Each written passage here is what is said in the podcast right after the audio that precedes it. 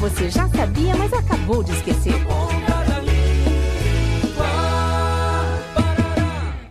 Chamamos agora a bacharela Silvia Silveira da Silva para receber o seu diploma de Direito.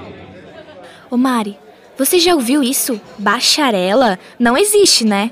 Nem sei, só pesquisando para saber. Peraí, vou procurar aqui no meu espertofone. Bacharela? Esse termo está correto?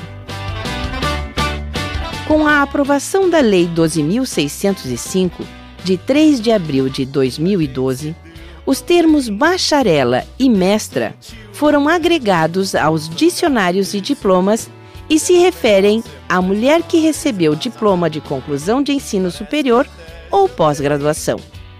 Outros exemplos são a chefe ou a chefa, a presidente ou a presidenta. Muitos gramáticos da língua portuguesa não concordam com a utilização desses termos em diplomas, pois essas palavras são para tratamento e não para título de pessoa.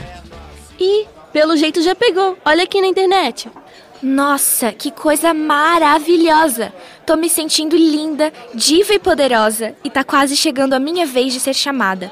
Vou subir lá com toda a minha lindeza. Ai, ai, vai lá, dona bacharela, antes que sua lindeza acabe e você volte a ser uma mera estudante de faculdade.